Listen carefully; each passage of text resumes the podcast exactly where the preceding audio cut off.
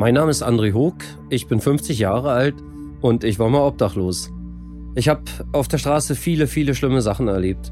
Bin überfallen worden, einmal fast erfroren, lag drei Wochen im Koma und landete am Ende sogar im Rollstuhl. Mit dieser Podcast-Reihe möchte ich über Obdachlosigkeit aufklären, euch erklären, wie Obdachlose wirklich leben, wer Obdachlose sind, wie hart das Leben auf der Straße ist und auch erklären, wie man Obdachlosen helfen kann und mit vielen Mythen und Vorurteilen aufräumen. An dieser Stelle würde ich gern mal davon berichten, wie ausgegrenzt und auch sogar ausgestoßen obdachlose Menschen sind.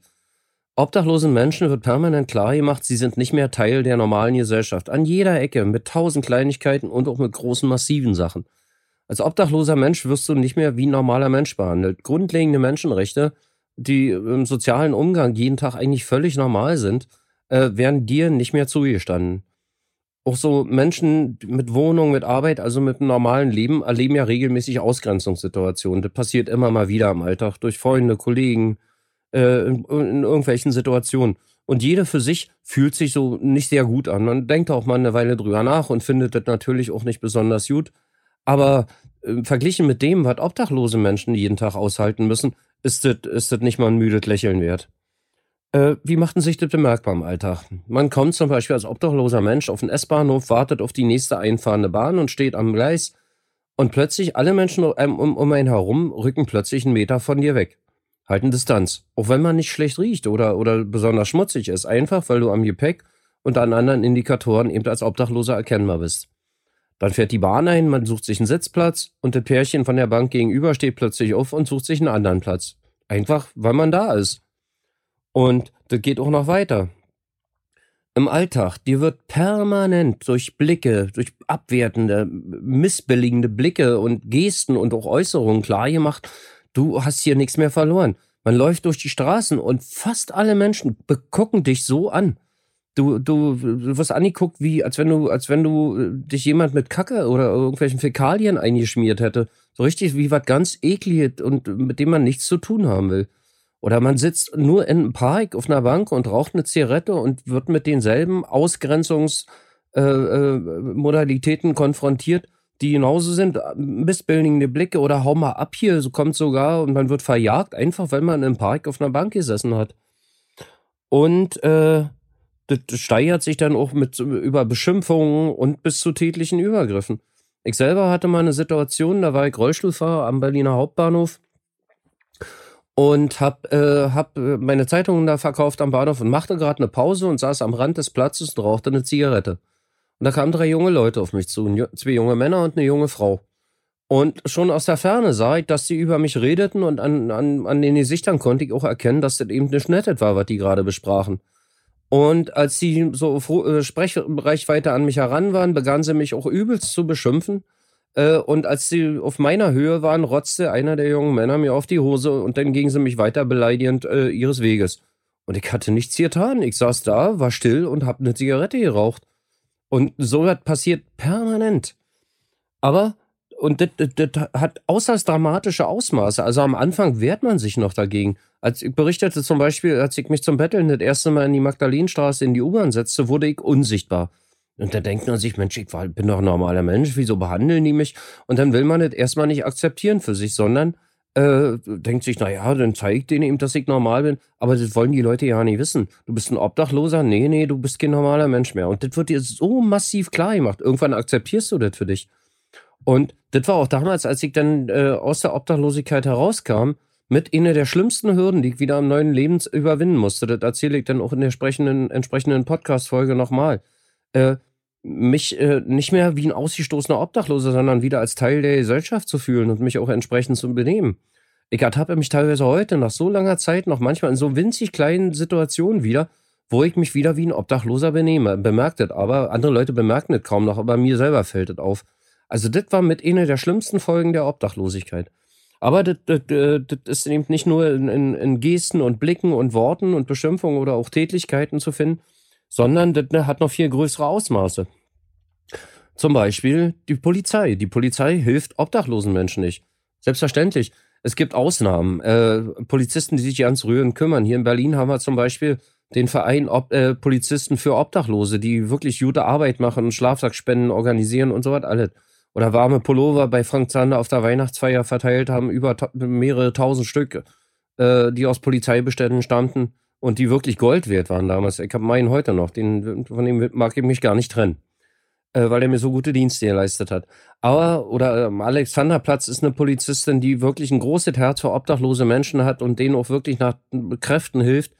Aber die Masse der Polizisten behandeln Obdachlose, die, die helfen Obdachlosen schlicht und ergreifend nicht. Also kaum ein Obdachloser geht zur Polizei. Aber nicht irgendwie aus den Gründen, weil sie Angst haben, da irgendwie verhaftet zu werden oder weil sie irgendwas auf dem Kerbholz haben, sondern weil sie genau wissen, die helfen mir nicht. Ich erzähle mal eine Geschichte aus eigenem Erleben. Ich wurde als Rollstuhlfahrer von anderen Obdachlosen über zwei Stunden misshandelt. Die haben mich mehrfach mit dem Rollstuhl umgekippt, auf mich eingetreten, auf mich eingeschlagen, mich mit Bier bekippt, mir die Flaschen an den Kopf geworfen. Das war eine zwei Stunden lange Tortur. Nach zwei Stunden ließen die endlich von mir ab und mein erster Weg war am Hauptbahnhof zur Bundespolizei, um eine Anzeige zu erstatten. Und ich kam dann da rein und die Beamtin hinter ihrem Schalter, äh, ich fing an zu erzählen, plötzlich unterbrach sie mich und sagte, war das im Obdachlosenmilieu? Ich sag, ja, ja, ich bin obdachlos und wollte weiterreden, weil ich ja nun nicht dachte, dass das irgendwie von Belang ist für den, für den Sachverhalt. Und dann unterbrach sie mich wieder. Ja, dann, dann gehen Sie mal jetzt. Ich sag, hören Sie doch mal bitte. Ich sag, die haben mich da wirklich gequält und ich sag, da gibt's ja auch Videoaufnahmen. Ich weiß, dass hier alles Video überwacht ist. Ich sag, schauen Sie sich das doch mal an. Nee, nee, gehen Sie mal, gehen Sie mal. Und äh, kam dann um ihren Tresen herum und drängelte mich immer so Schrittchen für Schrittchen in Richtung Tür. Und äh, als ich dann draußen war, zog sie einfach die Tür zu und da stand ich dann und dann wartet mit meiner Anzeige. Äh, aus an Berichten anderer Obdachloser weiß ich, wenn man wirklich drauf besteht, dort eine Anzeige zu machen, wird man in einen Warteraum gesetzt. Und da sitzt man dann. Sechs Stunden, acht Stunden, zehn Stunden, zwölf Stunden unter Umständen. Man wird nicht aufgerufen. Die rufen einen einfach nicht auf. Und dann geht man wieder. Und die Zeit, die man da sitzt, hat man, fehlt ja auch wieder äh, an, an, der Zeit, die, in, den, in der man eigentlich schnorren muss, um abends zu essen zu haben. Und das wissen die Polizisten und das machen die richtig mit Absicht. Und dann, manchmal setzt man sich wirklich durch und dann wird sogar eine Anzeige geschrieben. Aber ich kenne eine Frau am Hauptbahnhof, die hat, äh, die hat, ist mittlerweile nicht mehr obdachlos, äh, aber die hat mittlerweile geschätzt 15 bis 20 Anzeigen da erstattet bei denen nachweislich nie was passiert ist. Äh, jetzt hat sie sogar eine Anzeige bekommen von der Polizei wegen Vortäuschung falscher Straftaten. Äh, da gab es eine Situation, da kam ihr sogar, da wurde sie von, von anderen Leuten da massiv äh, angegriffen, geschlagen und bespuckt und getreten. Und da kamen ihr sogar noch zwei Sicherheitskräfte der, der Deutschen Bahn zur Hilfe. Und als sie das dann anzeigte und dann und zur Gerichtsverhandlung kam, da wurden dem Gericht Videoaufnahmen vorgelegt auf der sie ganz allein auf dem Bahnhof zu sehen ist, die angeblich aus dem Tatzellenraum stammten. Und aber durch, durch das große Glück, dass da eben die beiden Sicherheitskräfte noch involviert waren oder bereit waren, als Zeugen auszusagen, wurde, wurde das, äh, ist das jetzt gerade in Aufklärung. Also ich weiß nicht, wie das ausgehen wird, aber äh, die Polizei greift da so ja zu solchen Mitteln und äh, hat ihr jetzt mittlerweile auch ein Hausverbot erteilt. Und jetzt hat sie sogar eine An Anklage wegen Hausfriedensbruch, weil sie draußen auf dem Bahnhofsvorplatz wieder misshandelt wurde und das wieder zur Anzeige bringen wollte und dazu natürlich den Bahnhof betreten hat. Und die Polizisten ignorierten völlig ihre, die Aussage, die sie machen wollte, sondern schrieben ihr noch eine Anzeige wegen Hausfriedensbruch. Also so eine Sachen passieren da. Also die Polizei hilft einem nicht. Äh, also am Hauptbahnhof ganz massiv, aber auch bundesweit. Das habe ich mehrfach in unterschiedlichsten Situationen erlebt, sich an die Polizei zu wenden, ist eigentlich völlig sinnlos.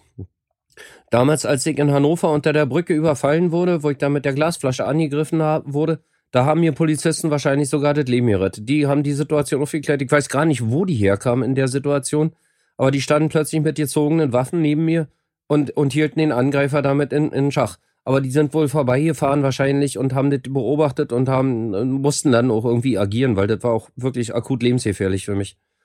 Aber ansonsten, äh, äh, man geht nicht zur Polizei. Auch Sicherheitskräfte spricht man nicht an. Im Gegenteil, äh, die, die schikanieren dich als Obdachlose nochmal extra herum. Die, es gibt wie eine Anweisung, zum Beispiel Obdachlose ab Temperaturen unter 0 Grad nicht mehr aus öffentlichen Verkehrsmitteln und Bahnhofsgebäuden zu entfernen. Machen die aber mit einer Konsequenz, die eigentlich schon fast boshaft zu nennen ist. Und teilweise auch mit einer rabiaten Art und Weise. Ich habe mal eine Szene beobachtet, da, das war an frühen Morgenstunden am Hauptbahnhof da wurde eine Frau an, an fast äh, am Arm und Bein herausgezerrt aus dem Bahnhof und als sie durch die Tür war, erhielt sie von hinten noch einen Stoß, dass sie nach vorne auf die Sicht gefallen ist. Und so eine Vorfälle passieren regelmäßig. Wird aber auch nie geahndet. A, Obdachlose beschweren sich nicht, weil nach den Beschwerden mit hoher Sicherheit sowieso nichts passiert. Und intern sagen die gegeneinander nicht aus und halten dann auch noch zusammen. Das geht auch noch weiter. Behörden. In Berlin gibt es ein Landesgesetz, das besagt, wenn ich mich als Obdachloser bei der sozialen Wohnhilfe als obdachlos erkläre und erkläre, dass ich untergebracht werden möchte, müssen die mich am selben Tag noch irgendwo unterbringen. Wenn nicht frei ist, Andret, dann muss unter Umständen die Präsidentensuite im Hilton gemietet werden. Aber die sind, die sind vom Gesetz verpflichtet, mich an diesem Tag unterzubringen. Und ich habe darauf ankommen lassen. Jemand hatte mir das erzählt und ich hatte mich fotografieren lassen mit dem Handy, im Rollstuhl sitzend, im Schnee vor meinem Zelt und bin damit zur sozialen Wohnhilfe gefahren. Den Stadtbezirk nenne ich jetzt an der Stelle mal nicht, aber das war hier in Berlin. Und äh, hab da, hab da mein Anliegen vorgetragen, habe auch das Foto vorgezeigt. Ich sage hier, das ist meine aktuelle Lebenssituation. Ich möchte bitte untergebracht werden. Also ganz schnippisch so die Sachbearbeiter, na, wir haben nicht frei. Ich sage, hören Sie mal, ist doch aber Ihr Setz hier in Berlin, Sie müssen mich ja eigentlich unterbringen, ne? Und na, wir haben nicht frei und jetzt können Sie wieder gehen. Und ich sagte, nein, ich bleibe jetzt hier so lange sitzen, bis Sie mich unterbringen. Ja, dann bleiben Sie eben sitzen. Und dann blieb ich da tatsächlich im Büro in meinem Rollstuhl sitzen. Äh, die, die haben weitere äh, Klienten dran. Also Datenschutz hat die überhaupt nicht interessiert. Und ich war ja eh nur ein Penner. Wem hätte ich das schon erzählen können? So hat die wahrscheinlich gedacht. Und dann lief die Besuchszeit ab und dann äh, forderte sie mich ziemlich barsch auf, wieder zu gehen. Und ich weigerte mich weiterhin. Und ein paar Minuten später stehen drei Sicherheitskräfte vor mir und forderte mich auch sehr, sehr unhöflich oft nur endlich zu gehen. Und ich weigerte mich weiter beharrlich und da nahmen die einfach meinen Rollstuhl, schoben mich vor die Tür, zogen zu, schlossen rum und dann stand ich da draußen und das war mein Besuch bei der sozialen Wohnhilfe.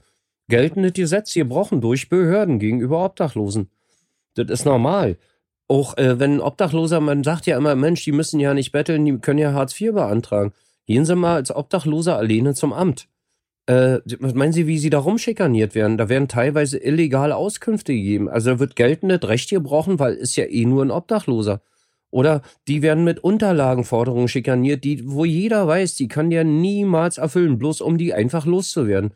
Vielfach, ich weiß nicht, warum die Sachbearbeiter das machen. Entweder wollen sie den schmutzigen Obdachlosen da nicht drin haben oder betrachten den, ich formuliere das bewusst mal sehr drastisch, als unwertet Leben, die, die, ja sowieso alle selber schuld sind oder sonst irgendwas. Ich weiß nicht, was in den Köpfen dieser Menschen vorgeht. Aber auch das ist massiv. Ich war auch mal in der Stadt, äh, das war, glaube ich, Wolfsburg, und da äh, sagte mir ein anderer Obdachloser, du kannst dir da am Amt, kannst du dir einen Tagessatz abholen.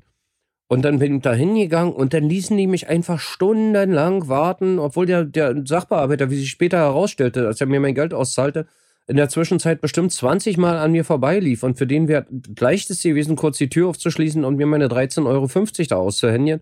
Aber der ließ mich da einfach stundenlang vor der Tür stehen und bis er dann endlich mal kam und mir Geld ging. Einfach aus reiner Schikane und Boshaftigkeit, einfach weil er es konnte. Ja, und dieses Problem ist massiv. Kommt dann zu der Ausgrenzung durch die Bevölkerung. Polizei hilft einem nicht. Man fühlt sich völlig schutzlos und wehrlos und machtlos auch, allem ausgeliefert äh, kommt, kommt auch noch die Ausgrenzung durch Behörden und ähnliche Institutionen hinzu. Das waren jetzt nur Beispiele, die aber exemplarisch sind für unser System hier aktuell. Und auch Krankenhäuser, da habe ich tolle Sachen erlebt. Man denkt ja immer, Ärzte, die haben das Wohl des Menschen im Blick und äh, die, die retten ja Menschenleben und das sind so tolle Menschen. Allerdings äh, trifft es auf alle Teile der Bevölkerung zu, nur nicht auf Obdachlose. Zwei Geschichten aus eigenem Erleben. Ich war, hatte mal eine Nierenbeckenentzündung äh, Nierenbeckenentzündung, das war äußerst schmerzhaft. Also das waren so kolikartige Schmerzen sind. Das, das tut wirklich richtig weh. Und ich hatte sehr, sehr hohes Fieber, über 40 Grad. Wenn man so 38,5, 39 Grad Fieber hat, merkt man, dass man Fieber hat. Man hat so die typischen Fiebersymptome, Abgeschlagenheit, Schwindel, was da so alles auftritt. Aber so mit 40 Grad Fieber merkt man nicht mehr, dass man Fieber hat. Alles fühlte sich höchst merkwürdig an. Ich sah farbige Schlieren in der Luft, mein Hörvermögen war verändert. Und hauptsächlich merkte ich das daran, dass ich entsetzlich fror. Mir war so kalt, ich dachte, ich schaff die nächste Minute nicht. Ich halte die nächste Minute nicht mehr aus. Es war richtig schlimm. Und ich ging dann hoch in die Bahnhofsmission am Hauptbahnhof, um mich aufzuwärmen. Und nach einer halben Stunde oder im Rollstuhl bin ich da hochgefahren. Und nach einer halben Stunde fror ich immer noch genauso entsetzlich wie draußen auf dem Vorplatz. Und da merkte ich, hier stimmt irgendwas nicht. Und mir ging es auch überhaupt nicht gut. Und ich bat dann die Leute dort, mir einen Krankenwagen zu rufen, äh, was die dann noch taten. Im Krankenhaus angekommen, wurde ich in eine Notaufnahme eingeliefert. Man häng, hängte mich für ein paar Stunden an Paracetamoltropf, um mein, mein Fieber abzusenken, gab mir ein paar Schmerztabletten. Und abends um halb elf steht so eine Ärztin bei mir an der Krankenliege und teilt mir mit, dass ich nun wieder das Krankenhaus verlassen müsste, weil im größten Krankenhaus der Berlins, der Charité, kein Bett mehr für mich frei sei. Und empfahlen mir noch, strengste Bettruhe einzuhalten, weil mir sonst ein akutes Nierenversagen drohen würde. Und ich wies sie dann nochmal darauf hin. Ich sage, Sie haben schon verstanden, dass ich in einem Zelt unter einer Brücke schlafe bei, bei den Temperaturen. Ja, ja, aber halten Sie strengste Bettruhe ein und drehte sie um und ging einfach weg. Nur gut, ich dachte, was machst du denn jetzt? Ich hab sie dann, nee, ich fragte sie noch, äh, ob, ob ich dann wenigstens mit meinem Schlafsack, ich hatte hier hinten alles an meinem Rollstuhl hängen, ob irgendwo eine Abstellkammer ist, dass ich wenigstens die eine Nacht noch so ein bisschen unter ärztlicher Kontrolle im Warmen verbringen könnte. Nee, das dürfen wir nicht, das können wir nicht, das machen wir nicht. Und war dann weg. Und naja, ich zog mich dann an, setzte mich in meinen Rolli. Und dann war da so ein Zimmer, da saßen die ganzen Krankenschwestern und Pfleger bei der Pause, die haben gerade Kaffeepause gemacht und eine geraucht. Und ich fragte noch dreimal wirklich hörbar und vernehmlich in den Raum hinein, ob man mir noch mal Fieber messen könne. Und wurde vollständig von allen ignoriert. Niemand guckte auch nur in meine Richtung. Also man ignorierte mich zwanghaft. Das war richtig zu spüren. Und nach der dritten Frage ohne Reaktion fuhr ich dann in den Regen hinaus, setzte mich in die Straßenbahn und ging in mein Zelt zum Schlafen. Und das war dann mit meiner Nierenbeckenentzündung. Ich habe viele Wochen große Probleme gehabt. Er hatte nachts äh, stündlich starken Harndrang. Das war wirklich übel, weil so ein, so ein Schlafsack, wenn man den aufmacht, äh, der verliert sofort die Wärme, die da drin gespeichert ist. Und wenn man zur Toilette muss, und ich musste diese, etwa sechs Wochen nach dieser Nierenbeckenentzündung etwa stündlich zum Klo, äh, dauert das etwa 15 bis 20 Minuten, je nach Temperaturen, bis der wieder Temperatur hat. So, und dann ist man gerade eingeschlafen und muss, muss dann gleich wieder aufstehen. Und das ganze Spiel ging von vorne los. In diesen Wochen, ich war überhaupt kein Mensch mehr, richtig? Weil ich äh, am Rande meiner Kraft war, weil ich einfach nicht richtig schlafen konnte. Und auch die Tage nach diesem Vorfall, so eine Nierenbeckenentzündung ist ja nicht über Nacht weg. Und draußen hatte ich dann auch ja keine adäquaten Medikamente mehr. Äh, oder nur sehr unzureichend, was man mir so in einer, in einer Obdachlosenambulanz noch mitgab. Und das ist meistens ein Vorrat für eine Nacht. Und den nächsten Tag, der wird dann in der Regel schon ja nicht mehr bedacht. Äh, auch ziemlich heftige Schmerzen gehabt und war auch noch mit hohem Fieber mehrere Tage draußen auf der Straße. Das wurde einfach in Kauf genommen. Ist ja eh bloß ein Penner, ist ja eh bloß ein Obdachloser. Ist doch eh egal. So wird er vorgegangen. Ein anderes Beispiel. Jetzt komme ich mal zu der Geschichte, warum ich im Rollstuhl gelandet bin. Ich hatte damals eine Situation, äh, da war ich wirklich stark, extrem stark alkoholabhängig. Also mein Körper gierte eigentlich so im 3-4-Stunden-Rhythmus, musste ich schon fast eine Viertelflasche Wodka trinken, um, oder etwas weniger vielleicht, äh, um, äh, um, um wenigstens keine Entzugserscheinungen zu bekommen. Und dann kam ich in eine Situation, dass sich mein Körper weigerte, Alkohol bei sich zu behalten. Also immer wenn ich trank, äh, brach ich das sofort wieder während mein Körper im selben Moment förmlich nach Alkohol schrie. Das war höchst, das war wirklich schlimm für mich. Und äh, den Rest der Geschichte weiß ich nur noch sehr, sehr bruchstückenhaft, aber aus äh, Berichten anderer Obdachloser, die damals äh, bei mir waren. Ich bin, hab dann wohl in einem Zelt gelegen über ein oder zwei Tage, das konnten die mir auch selber nicht mehr genau sagen, und hab da wohl mehrere Krampfanfälle erlitten, hatte alles vollgebrochen und jeder einzelne dieser Krampfanfälle hätte tödlich enden können. Und dann weiß ich noch von dem betreffenden Tag, von dem ich gleich berichten werde, äh, ich war so kraftlos. Wir liefen dann irgendwo rum. Ich zog meinen mein, mein, mein Wagen mit meinen Sachen hinter mir her und mir rutschte die Brille von der Nase und ich sehe ohne Brille ja nichts. Seit ich ein kleiner Junge bin, achte ich äußerst penibel auf meine Brille, weil ich wirklich gar nichts mehr sehen kann und wenn ich das Ding nicht habe. Und mir rutschte die Brille von der Nase und ich bemerkte das und hatte nicht mal mehr die Kraft, mir die Brille hochzuschieben. Also so schlecht ging's mir. Und den Rest weiß ich, was ich jetzt erzählen werde, wieder nur aus Berichten anderer Obdachloser. Ich bin irgendwann auf die Knie gefallen, dann kurz danach auf alle Viere, hab ganz große Mengen Blut erbrochen und bin dann in mich zusammengebrochen. Und wach geworden bin ich im Krankenhaus. Und irgendwie war das so ein ganz komischer Zustand. Ich lag da auf dem Rücken, irgendwie, ich hab da ganz schlechte Zeit dafür. Warum das so war, erkläre ich gleich. Und eines Morgens kommt da so eine Kranken, junge Krankenschwesterin und stellt mir mein Frühstückstablett hin und macht das Fenster auf. Und während sie so das Fenster öffnete, fragt sie mich so ganz beiläufig, was glauben Sie denn, wie lange Sie schon hier sind? Und ich sag, na ja, weil das war so ein komischer Dämmerzustand, in dem ich mich da fand. Ich sag so noch ein, zwei, vielleicht drei Tage, ich weiß das nicht, kann ich Ihnen nicht genau sagen. Naja, heute ist der 20. Tag. Spricht's und verlässt das Zimmer. Und ich lag denn da, ich denke, was hat die gerade erzählt? Wie, 20 Tage? Kann, kann doch ja nicht sein, du hast dich verhört. Nee, fragst du nochmal. Mittags kam dann eine andere Krankenschwester und brachte mir mein Essen und ich fragte die dann, ich sag, wie, was hat die gesagt heute Morgen? 20 Tage, kann ja nicht stimmen. Und die klärte mich dann auf. Ich kam in akut lebensbedrohlichen Zustand ins Krankenhaus, musste auch reanimiert werden und bin dann ins Koma gefallen und war etwa 14 Tage im normalen Koma, also wenn man davon normal reden darf. Und bin dann erwacht und dann ging es mir wohl noch so schlecht, dass man mich für fast eine Woche nochmal ins künstliche Koma gelegt hat.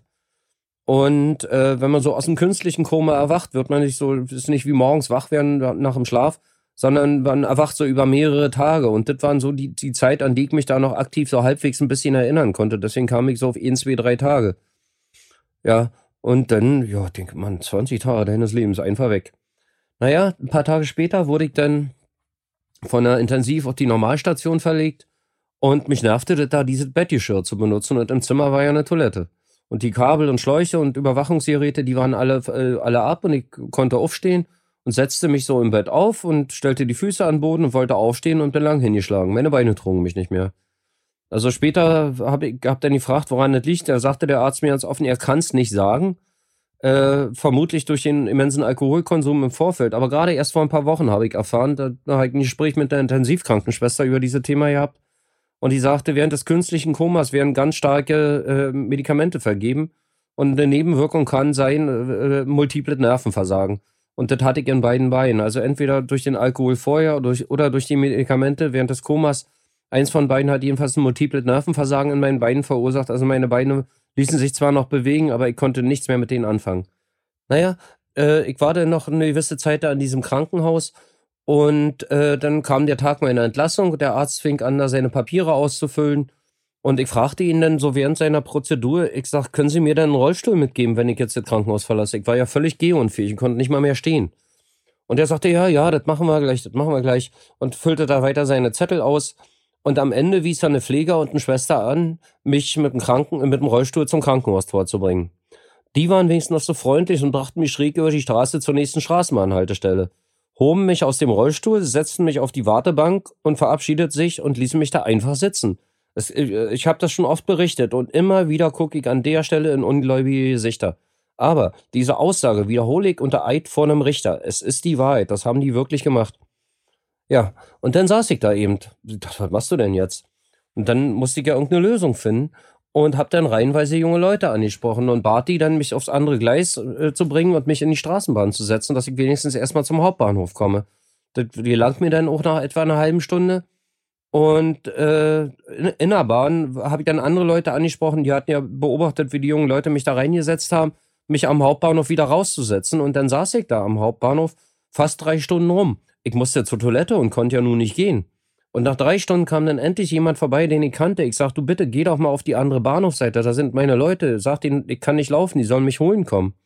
Und die kamen dann auch irgendwann rüber, nach Ablauf einer weiteren Stunde und brachten mich dann erstmal hoch in die Bahnhofsmission. Und wo man mir einen Rollstuhl lieh, erstmal für drei Tage, den man mir dann auch später schenkte, dass ich wenigstens mobil war.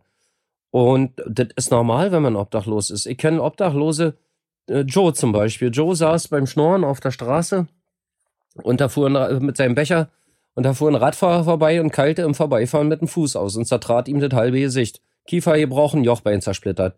Joe hatte sogar eine Krankenversicherung und wurde unbehandelt aus dem Krankenhaus weggeschickt. Äh, Christian mit einer Lungenentzündung, trotz Krankenversicherung im Krankenhaus nicht behandelt. Dem haben sie ein paar Pillen in die Hand gedrückt und haben ihn wieder weggeschickt. Ein anderer Bekannter, ein Zeitungsverkäufer, der klagte in, in den Wochen vor dem Vorfall, den ich gleich schildern werde, über nächtliche Atemnot, ganz massiv Wasser an, in, Händen und Beinen, vermutlich das Herz, hatte ich ihm immer gesagt. Aber er konnte ja nur schlecht zum Arzt. Eines Morgens wir, waren wir wieder am Zeitung verkaufen und er kommt plötzlich zu mir und sagt, André, ich kann keinen Schritt mehr gehen, bitte ruf mir mal einen Notarztwagen. Ich das getan und die kamen dann auch an und stiegen aus und blieben aber so drei Meter vor Klaus stehen und sprachen miteinander und stiegen plötzlich wieder in ihr Auto. Und ging dann zur Fahrertür und klopfte an die Scheibe. Ich sag, hören Sie mal, ich hab doch gerade angerufen, dem geht's nicht gut. Nö, der hat nichts, der ist nur obdachlos. Ich sage, hören Sie bitte, ich kenne den, das ist ein harter Kerl. Ich sage, wenn der sagt, der hat was, dann hat der auch wirklich was. Ich sage, nehmen Sie den bitte mit und bat und redete mit Engelzungen auf die ein. Und die luden den dann noch glücklicherweise ein und der Betreffende, von dem ich hier rede, musste am Nachmittag noch am Herzen notoperiert werden. Die hätten ihn einfach sterben lassen da. Und das ist völlig normal, wenn man obdachlos ist. Die einzige medizinische Hilfe, die man wirklich kriegt, sind diese Obdachlosenambulanzen, die auch wirklich hervorragende Arbeit hier leisten und über die Jahre hunderte, wenn nicht tausende Menschenleben gerettet haben. Also auch ich selber könnte ohne die Ambulanz in der Leerter Straße heute nicht hier vor diesem Mikrofon sitzen und von diesen ganzen Sachen berichten, wenn es diese Leute nicht gäbe. Die haben meinen allergrößten Respekt und ich bin ihnen schwer, schwer, schwer dankbar. Aber das normale Gesundheitssystem äh, hilft obdachlosen Menschen in der Regel nicht. Es gibt auch andere Beispiele. Ich war in Bremen, da, als ich in Hannover überfallen wurde, bin ich, äh, der, der Täter, während er verhaftet wurde, stieß noch Morddrohungen gegen mich aus. Und äh, ich wusste nicht, was macht denn die Polizei mit dem? Bleibt der jetzt in Haft oder ist der heute am Abend wieder frei und fängt an, mich zu suchen? Also verließ ich am selben Tag noch Hannover und landete in Bremen. Und in Bremen entwickelte sich die Verletzung an meiner Hand so schlimm, dass die ganze Hand massiv angeschwollen war. Meine Finger sahen aus wie Bockwürste. Und ich bekam sehr hohes Fieber, hatte eine schwere Entzündung da auch noch drin zu der schweren Verletzung. Und äh, bin dann ins Krankenhaus. Und in Bremen wurde ich wirklich ohne Krankenversicherung. Die haben mich in der Handchirurgie, haben mir die Hand gerettet. Wirklich, ohne die Leute hätte ich die verloren. Haben, äh, und haben mich da aus sozialen Gründen fast drei Wochen im Krankenhaus gelassen. Die haben mich sogar, äh, weil ich sagte, ich bin Alkoholiker, ich sage, ich, ich muss trinken, ich haben sie die Medikamente und dann sagten die, nein, das können wir hier nicht durchführen, so eine Entgiftungsbehandlung, aber sie können ja Alkohol trinken. Ich sage, naja, wo soll ich den herkriegen? Naja, wenn sie Alkohol brauchen, dann kommen sie sofort zum, zum Schwesternzimmer und wir geben ihnen dann was. Aber trinken sie nur so, dass sie, dass sie nicht entzügig werden. Und dann haben alle Schwestern und Pfleger der gesamten Station ihre privaten Alkoholvorräte geplündert, wurde mir später erzählt und teilweise den sogar noch extra für mich gekauft dass ich da bleiben konnte. Das ist ein wirklich anderes Beispiel. Und diesen Leuten, also mein, mein tiefsten Dank, was die damals für mich getan haben, haben mir auch die Zeit gegeben, mich von dem ganzen Kram da mal ein bisschen zu erholen, in dem Krankenhausbett regelmäßig essen und die waren auch super nett zu mir. Aber das war, ist wirklich eine ganz krasse Ausnahme gewesen. Da hatte ich wirklich große Glück, an gute Menschen zu geraten. Aber ansonsten ist das so, wie ich eben gerade geschildert hat. Also, diese Ausgangs Ausgrenzungssituation ist äußerst massiv durch die normale Bevölkerung in allen Facetten, äh, durch Behörden, durch Polizei, durch medizinisches Personal, also die Stellen, wo man eigentlich grundsätzlich Hilfe erwartet, die ist für Obdachlose nicht existent, so einfach kann man nicht mal sagen, oder nur in ganz rudimentären Grundzügen existent. Und das macht was mit einem, das verändert einen. Man fühlt sich am Ende auch, weil das einem ja an jeder Ecke, in jeder Minute deiner Existenz klar gemacht wird. Du bist anders, du bist kein normaler Mensch mehr, du gehörst nicht mehr dazu. Das akzeptiert man dann noch irgendwann und verhält sich auch entsprechend. Deswegen, das ist auch mit ein Grund, warum Obdachlose ein bisschen äh, also andere Verhaltensweisen aufweisen als normale Menschen, die in der, normal in die, sozial in die Gesellschaft integriert sind. Ja, erstmal ihr Leben ist viel, viel härter und dann noch diese Ausgrenzungssituation und wenn einem das ständig klar gemacht wird, beginnt man sich auch so zu verhalten. Und während des Vortrages äh, habe ich ja schon mal erzählt, dass, äh, das das mit das Schlimmste war, was ich am Ende überwinden musste. Also mich wieder irgendwann als normaler Mensch äh, zugehörig der normalen Gesellschaft zu fühlen, das war ein langer, langer Weg. Der, der trat wirklich, äh, Schluss endgültig abgeschlossen war der, also eine große Besserung trat ein, als ich dann aus diesem Obdachlosenheim in die eigene Wohnung ging da, das war schon mal ein immenser Schritt nach vorne. Und tatsächlich, so den letzten Schritt habe ich erst vor wenigen Monaten gemacht, als ich wieder wirklich in eine Festanstellung ging und wieder eine Arbeit hatte. Und da war dieser Prozess des, der Rückkehr in die Gesellschaft tatsächlich auch erst abgeschlossen. Also, liebe Leute, wenn ihr nächstes Mal mit Obdachlosen seht, ist egal, wie die aussehen, ist egal, wie die sich benehmen. Mit der Erklärung versteht ihr das. Behandelt sie wie normale Menschen. Das ist meine Bitte an euch. Vielen Dank.